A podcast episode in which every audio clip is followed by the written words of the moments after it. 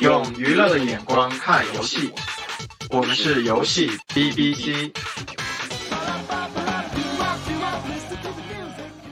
好，那这一期也是我们久违的回归之后的第一期节目。今天也是邀请到我们之前人气非常高的配音同学来跟我们一起聊一聊今天的这个话题。那这里我也再补充介绍一下，配音是一位用户研究的专家，平时也会组织很多用户相关的研讨跟分析，包括他自己也有写一些文章去关注时下的一些年轻人的一些潮流趋势的动态。那配音也跟大家打个招呼吧。嗯，大家好呀，我叫林佩颖，我有一个自己的同名公众号，我平时是做用户研究，然后我也会组织一些都是大学生游戏玩的非常多的这种前沿消费者的社群，就等于或探讨到的一些内容，很多都是我在跟大学生们聊天的时候他们提出来的观点，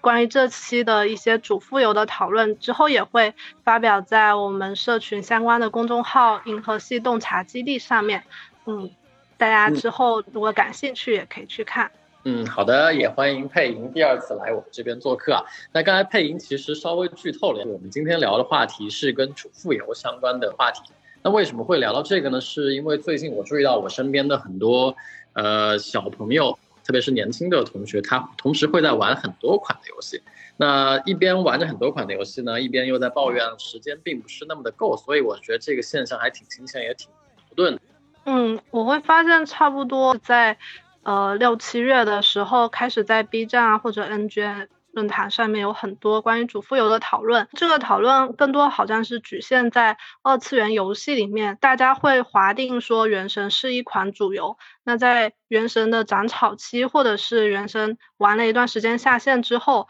他还会玩一些其他的二次元手游。这时候那些其他的二次元手游就被他们归类为是副游。他们就会觉得主流的内容品质一定要很高，然后有很多的呃玩法可以去玩。但是对富游来说，就是更考虑它能不能便捷的完成每日任务，有一些好看的画面或者是优秀的剧情，可以偶尔去观赏一下就够了。嗯，说到这个观赏，那是不是最近网上很火的那个名词叫做“赛博仙人掌”？是不是也是从这儿出来？因为我最近老是听人用它来形容崩坏啊，或者其他一些新的游戏。哦，是的，就是赛博电仙人掌。其实还有另外一个名词叫做电子盆栽，它其实都是用来形容那种你就每天摆在你的身边，然后你平时也没怎么管，可能都忘了给它浇水，就是偶尔打开一下，但是又可以欣赏到它有一些比较好看的姿态。嗯，就是其实也是在描述玩家现在对待一些富游的一些态度吧，就是他们会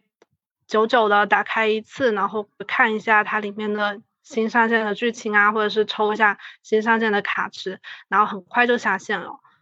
对，但在这个过程中，他还是会喜欢这款游戏带给他的一些陪伴感，嗯，就不会完全的把这款游戏给删掉。所以它更多是时间分配上的一个逻，是吧？就是它组合可能有很多样，比如说对一个玩家来说，可能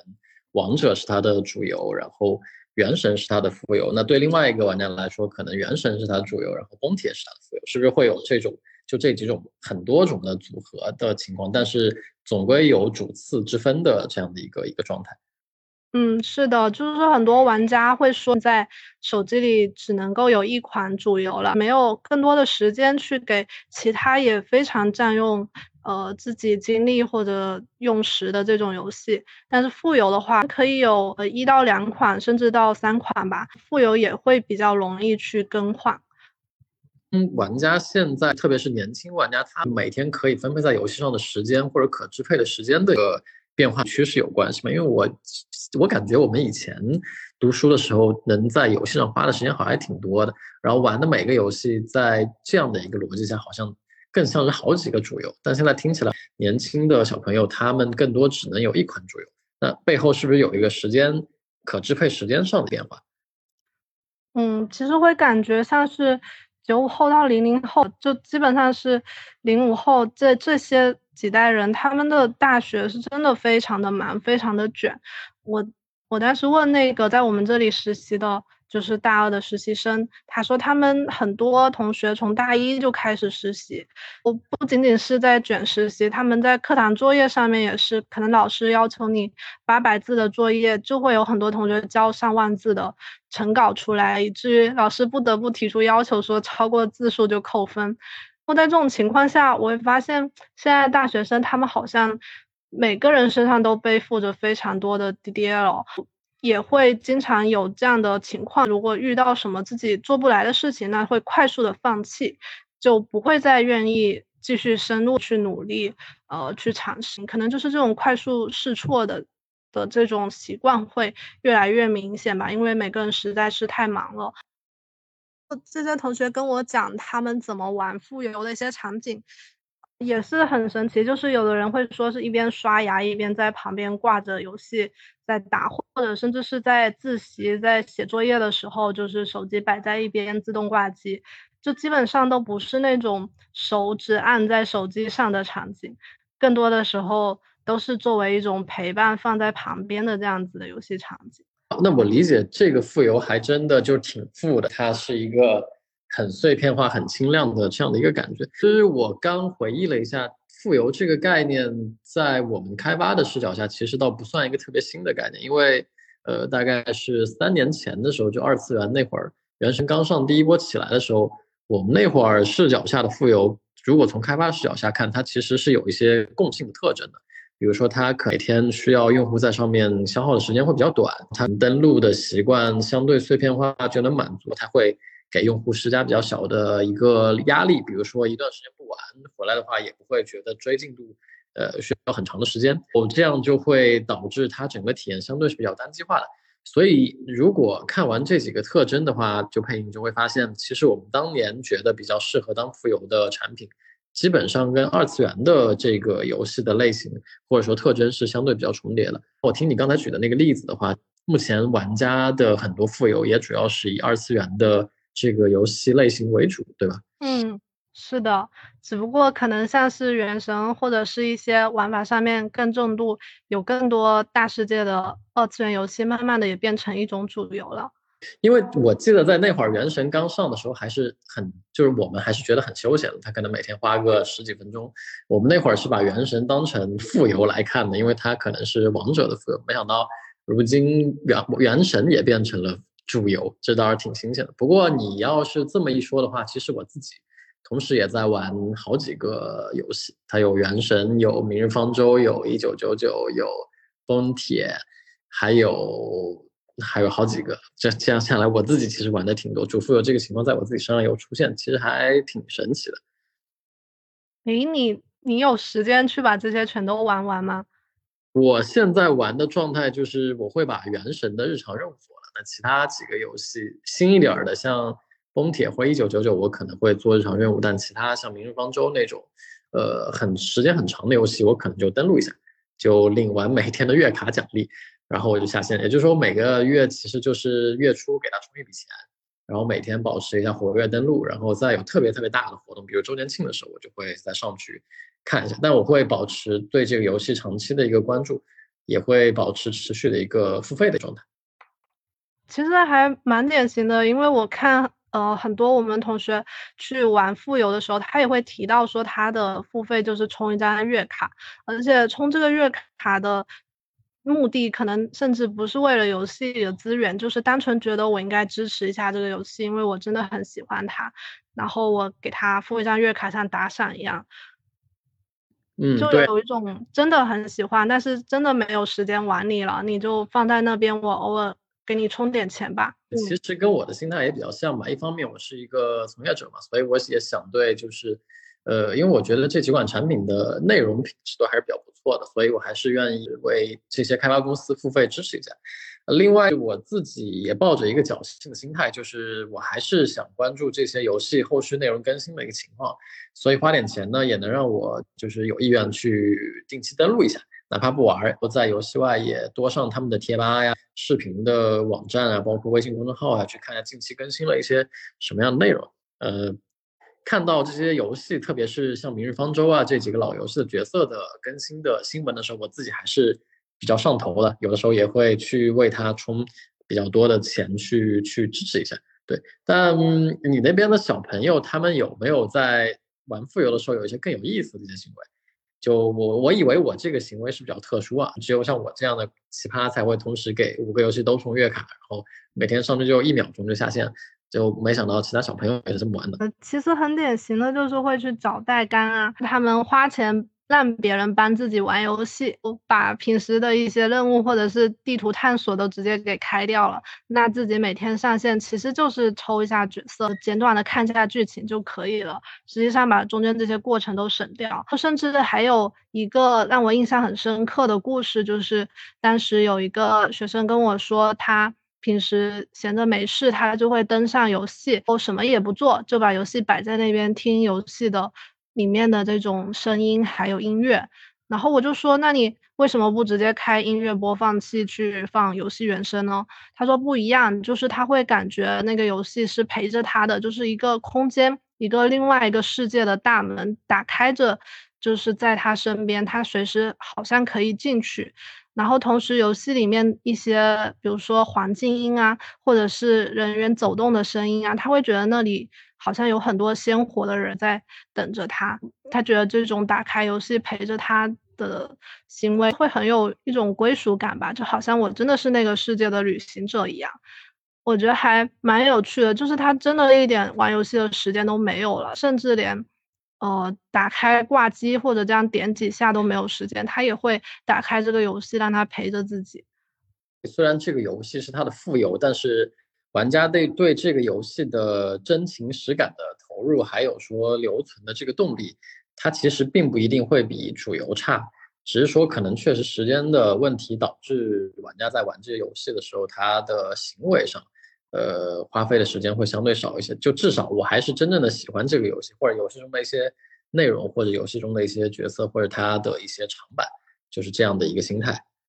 我会感觉就是现在的年轻人，他确实生活的压力是非常大的。然后当他想要逃避这些压力的时候，呃，传统的一些现实中的放松行为其实太挤占时间了。比如说你要坐地铁到某个地方，到运动场你才能去健身，或者是你要呃花时间给自己做一顿饭，你才能吃上好吃的东西。但是打开游戏的话，其实是一个很便捷的，我就可以。实现一些我现实中做不到的事情。这里有一个很美好的世界，就是让他可以去做一些现实代偿吧。所以大家会把很多美好的幻想都投射在游戏，甚至是为什么二次元游戏现在会有呃这么多年轻人喜欢，也很大程度是因为它有很多情感的陪伴跟慰藉在这里面。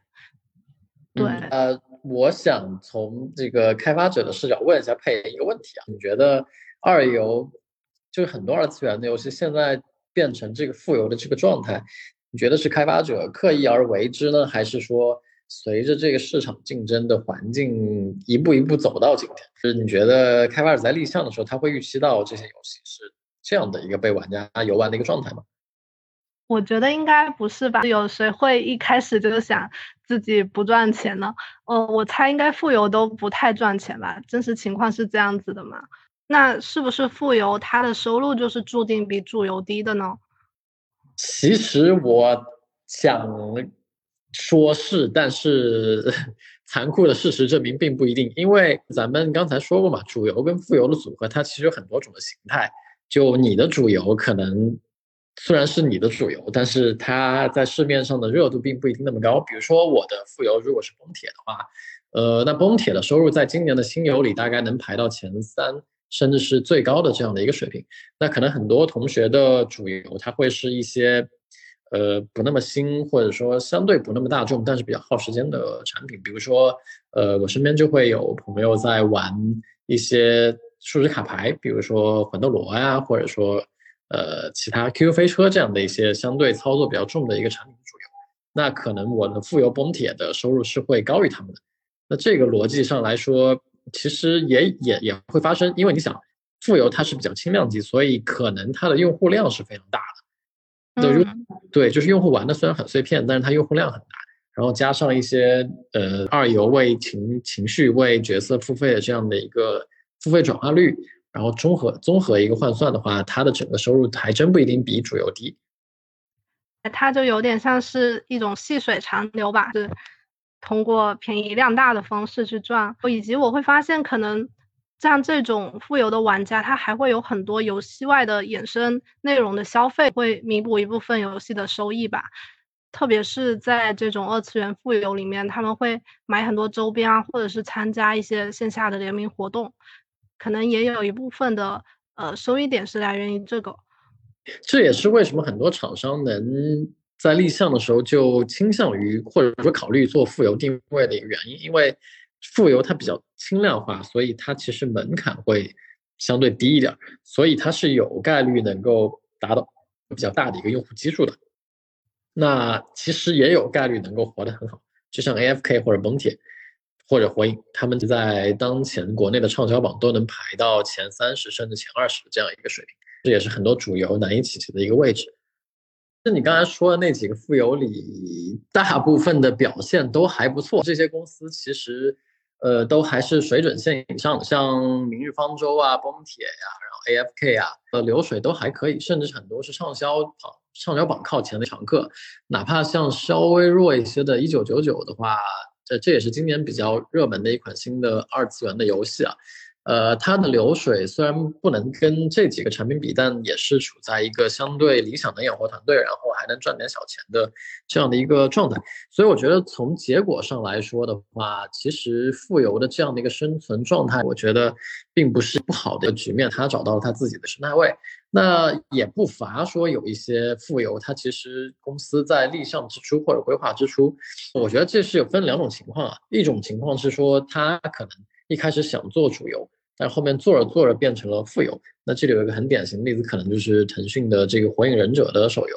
或者当然还有另外一种例子，它一上线其实就想主打一个副游的定位，因为它会发现，在时长的这个内卷上，可能跟赛道的同步产品会相比来说比较难竞争。比如说，所以他会选择去做一些耗时比较短的一个设计，比如说像 AFK 的挂机的设计，或者说像一九九九，它每天规划的用户满的活跃度可能也就十五分钟。所以这个至于你你说那个情况，没有一个游戏在立项之初就想做富有，倒也不一定。就有些公司是不得不做成了富游，但有活的也不错。呃，有一些游戏它的立项之初就想做富有，那最后达到这个富有的这个状态且活下来且养活了团队，我觉得也是求人得人吧，就还算一个预期的预期之内的这样的一个结果。只是说，只只是说，我觉得富有这个标签打上去之后，这个游戏还想好好活下去，它还是呃需要一些特征或者有一些难度的。就就因为你也知道，富有用户在上面花的时间会少。所以它也并没有那么好做。如果很多用户他们真的像对待仙人掌一样，偶尔才打开你这款游戏，那会不会久而久之慢慢就忘记这款游戏了？因为我在呃一些用户调研里面也会发现，他们好像更换副游的频率会比主游要高很多的。那是不是副游很容易被抛弃？你举的这些例子啊，就里面有火影忍者，它是比较特殊的，因为它是一款。呃，PVP 的一款富有，呃，那通常来说，PVP 的游戏它其实是比较强调连续的每日的登录的，所以它的情况比较特殊。我们这边先放到一边不谈，我们来讲一下主流的二次元的这些富有。呃，其实它的就是留存逻辑很像是我们常说的看电视剧的逻辑，或者说看美剧的逻辑。就我当一季美剧更新的时候，用户就会回来再看一下这个美剧。呃，只要它的剧集的内容足够精彩，那中间一段时间我不是每天登录的一个状态，可能我随着我登录频次的减少，我有流失的风险。但是当我的新内容更新的时候，我就会再回到这个游戏中去形成留存的一个状态。那类比二游中的话，比较通用的例子就是二游通常都会有比较好看的角色，那玩家其实很大的一个动力就是他觉得他特确实很喜欢这个角色，所以他会。呃，愿意哪怕没时间也要上这个游戏来看，像我一样，蛮喜欢《明日方舟》的几个角色，所以现在虽然玩的玩的频次也也会逐渐变少，但是还是会心里挂念这个这这个产品吧。所以我是觉得，只要它的一个标签或者一个长板足够明显的话，它还是有自己很好的一个生存的一个位置的。你这么想，我也想到像《明日方舟》之类的富游，它就有在做一些，呃，在玩家斩草期的时候还可以玩的这种副玩法，比如说方舟的那个肉鸽玩法，就是很典型的玩家如果在没有版本更新的时候可以一直玩这个肉鸽。然后新铁其实也是加了一些肉鸽玩法。嗯，作为开发者，从就是商业逻辑的层面来说，用户在。哪怕是一个富有上投入时间越多，它肯定也会有越稳定的流程嘛。那肯定它有更多的机会去转化一个用户从免费玩家变成付费玩家，然后可能有机会取得更好的一个商业的结果。所以这个哪怕是开发者已经接受了自己被定义为富有的这个现状，他也会尽力去争取去用一些设计，可能呃多争取一点用户的时间。但这个东西肯定是有一个度的，就他如果判断没法跟最核心的主流竞争，这个。呃，争取的手段应该也是相对比较轻量化的一些一些手法。如果富游它的每块，如果说它是一个木桶的话，它的每块板子都达不到头部游戏的程度，那可能在玩家这里，他真的就会直接给你判定为你是一个富游，就是不可能把更多的精力放在你这边。所以富游首先基础考虑的是一些轻度化的设计吧，比如刚才很多。案例里面提到的这种挂机，然后还有一些怎么快速的让玩家领到一些成长所需要的资源，不会耗费太多的精力在养成或者是很深坑的一些呃体验上面。这种轻度化可能是一些基础的保障吧。那在这个基础上，富游是需要有什么样的能力，它才能留住用户的呢？嗯，我觉得富游其实。代表了一种很典型的玩家心态，就是他想品尝这个游戏最有特点或者最有价值的一块内容，以非常快的速度，但是他又不想像传统的 MMO 或者其他游戏一样，在打工跟搬砖上去投入很长的一个时间。那其实用户这种心态就很像是，呃，很接近现在我们抖音上，比如说三分钟看电影的这样的一个感觉。所以他会希望说，富游首先是有一个非常鲜明的特征，然后体验出的非常快，高点非常高，哪怕低点低一点儿，但是这个特征是一定要满足的。那转化成开发视角的话，我觉得如果现在我们会想要新做一款游戏，去瞄着富游的这个定位去做的话，可能还是要遵循就是刚才提到那个特点嘛。就是你的长板一定要足够长，特别是当下这个内容走向的一个市场的话，你一定要提供足够的内容力。但是呢，在一些不必要的，呃，延长用户时长的这个设计上，又可以相对的减少一点。可能这样的一个状态是将来新游戏立项比较嗯常态化的一个逻辑吧。因为现在的市场上，你可以看到，其实每一个品类的头部都站得非常稳。那如果说作为我们一个开发者去立项新游戏，还想要跟他们竞争，可能比较难。那做富有就要遵循做富有的一个逻辑嘛，就是你做大老婆跟做小老婆，你做小老婆的时候肯定要小老婆就要有小老婆的自知之明，哪怕有一天可以成为大老婆，但可能前期还是要 先先遵循一下这个这个规则，对吧？我感觉你说的这个长板，它是不是这个游戏是这样？它的一圈里面很多都是短板，但它有一个长板是特别突出的，甚至可以比主游还要更长一点。我根据过去开发经验来说，用户玩游戏它其实是一个消费产品，就内容消费产品。那其实本质还是看内容力，只要内容力足够长的话，它是可以掩盖很多短板的。呃，就比如说很多时候我在原神上花时间，倒不是。真的，因为我更喜欢原神，而是可能原神玩起来就是比较花时间。那我其实更喜欢的是其他游戏中的特定的某个角色，特别是最近的一九九九，是我自己是非常喜欢的啊，我也很认可他们做富游的这个定位跟一些设计，因为它的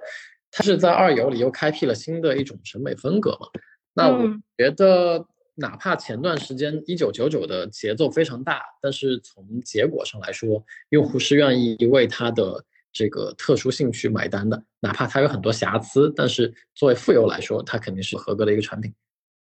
对我解释一下一九九九的特色吧，它是一个。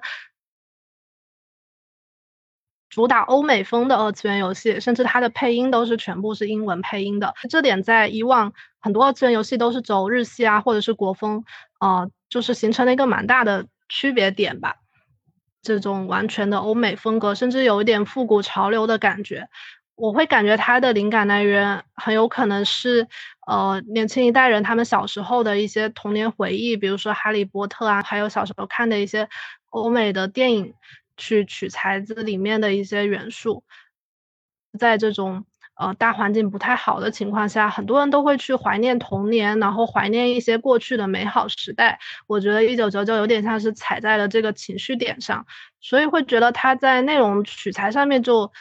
取了一个还蛮特别的生态位吧。以前的二游确实没有在往这方面去做内容。诶，那其实，在这个富游的长板上面，是不是一定要是内容方面的长板呢？如果是玩法上面的，比如说之前的 AFK 或者是火影忍者，它可能有一些自己独一无二的一些玩法体验，那玩家是不是也是会留在里面，就是舍不得放弃它？确实，你这么一说的话，呃，这两个例子也是非常典型，因为他们属于是开辟了一条新的赛道。就 A F K 出来之前，其实市面上是没有就是走进大众视野的这个挂机类的产品的。然后火影忍者其实是市面上唯一一款可以提供一 v 一的，特别是格斗乐趣的这样的一个体验。那就还是那个逻辑嘛，当这款游戏它没有一个很好的或者很强的一个竞争对手的时候，它其实也可以一个富游的一个形态跟其他的主游去并存。就像很多玩火影的玩家，他每天主要玩的游戏是王者。因为王者可以跟他的同学一起玩嘛，但是他同学睡觉之后，他可能会再开火影，可能会打个两三把，因为火影一把大概是三到五分钟，所以一共也就是十几分钟的时间。那其实也是一个非常轻量化跟碎片化的状态，特别是 AFK 它的挂机体验的话，就呃可能花的时间会更少。所以你刚才补充的这个点也是非常嗯在理的，就是玩法跟内容一样，当它有独家的竞争性的时候，它也可以形成支撑一个游戏。去作为富有去生存下来，但这个情况的富有，它其实是不是这个类型上的主主活富，它其实更多是时间上的富有，就因为它本身比较轻量级嘛，但它是这个竞争赛道上的呃唯一的一款孤品，可能要满足这个情况它才能成立。小结一下，就是做主游，就像你每天吃的主食，就你顿顿都得吃，你形成了习惯，它有。一定的功能性，呃，做副游呢，要吸引玩家，它就一定要有特色。就像夜宵摊上的小吃，它肯定是让要有足够的香味儿或者足够口味的一个差异化，才能满足这样的一个一个需求的。那我们用一个再用一个小话题来收个尾吧。那配音，你未来再开一个富游坑的话，你会希望这个富游是一个什么样形态的一个产品？就你有考虑过这个问题吗？还是说你已经忙到没有时间再玩一款富游了？哦，我现在的主游是逆水寒，已经占用了我百分之九十九的时间。我觉得如果要加个富游的话，我还蛮想尝试赛马娘的。他今天刚刚上线嘛，但我目前还没有打开来玩，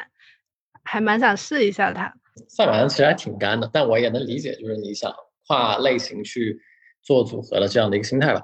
嗯嗯，我是觉得，其实今天聊的这些主副游的话题，对开发者来说，其实还是很有价值的。现在的市场的一个竞争的局面，其实不像以前了，就是大家都有去竞争主游的一个机会。其实现在很多情况下，主游的空间已经非常少了。如果同很多从业者同学想要在